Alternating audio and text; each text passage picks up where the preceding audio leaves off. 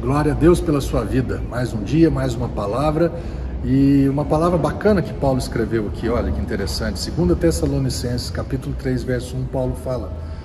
É, concluindo, irmãos, então Paulo escrevendo para a igreja de Tessalônica, ele fala: Orai por nós, para que a palavra do Senhor seja divulgada rapidamente e recebida a devida honra, como aconteceu entre vós. Então Paulo está pedindo uma oração ali, né, em, é, pelos seus pelos seus cooperados ali, pela igreja né, de, de, de Tessalônica, falando assim: ora para gente, para que a palavra de Deus seja rapidamente divulgada, seja aceita e com a devida honra. E ele fala: como vocês a receberam.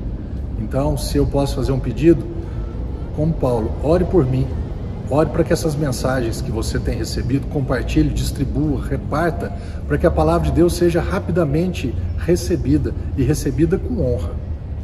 Né? Esses dias eu falo que eu fui uma grande honra que eu recebi de uma pessoa. Ele falou assim, pastor, o que eu admiro em você é que você é cristocêntrico. Né? O que, que significa cristocêntrico?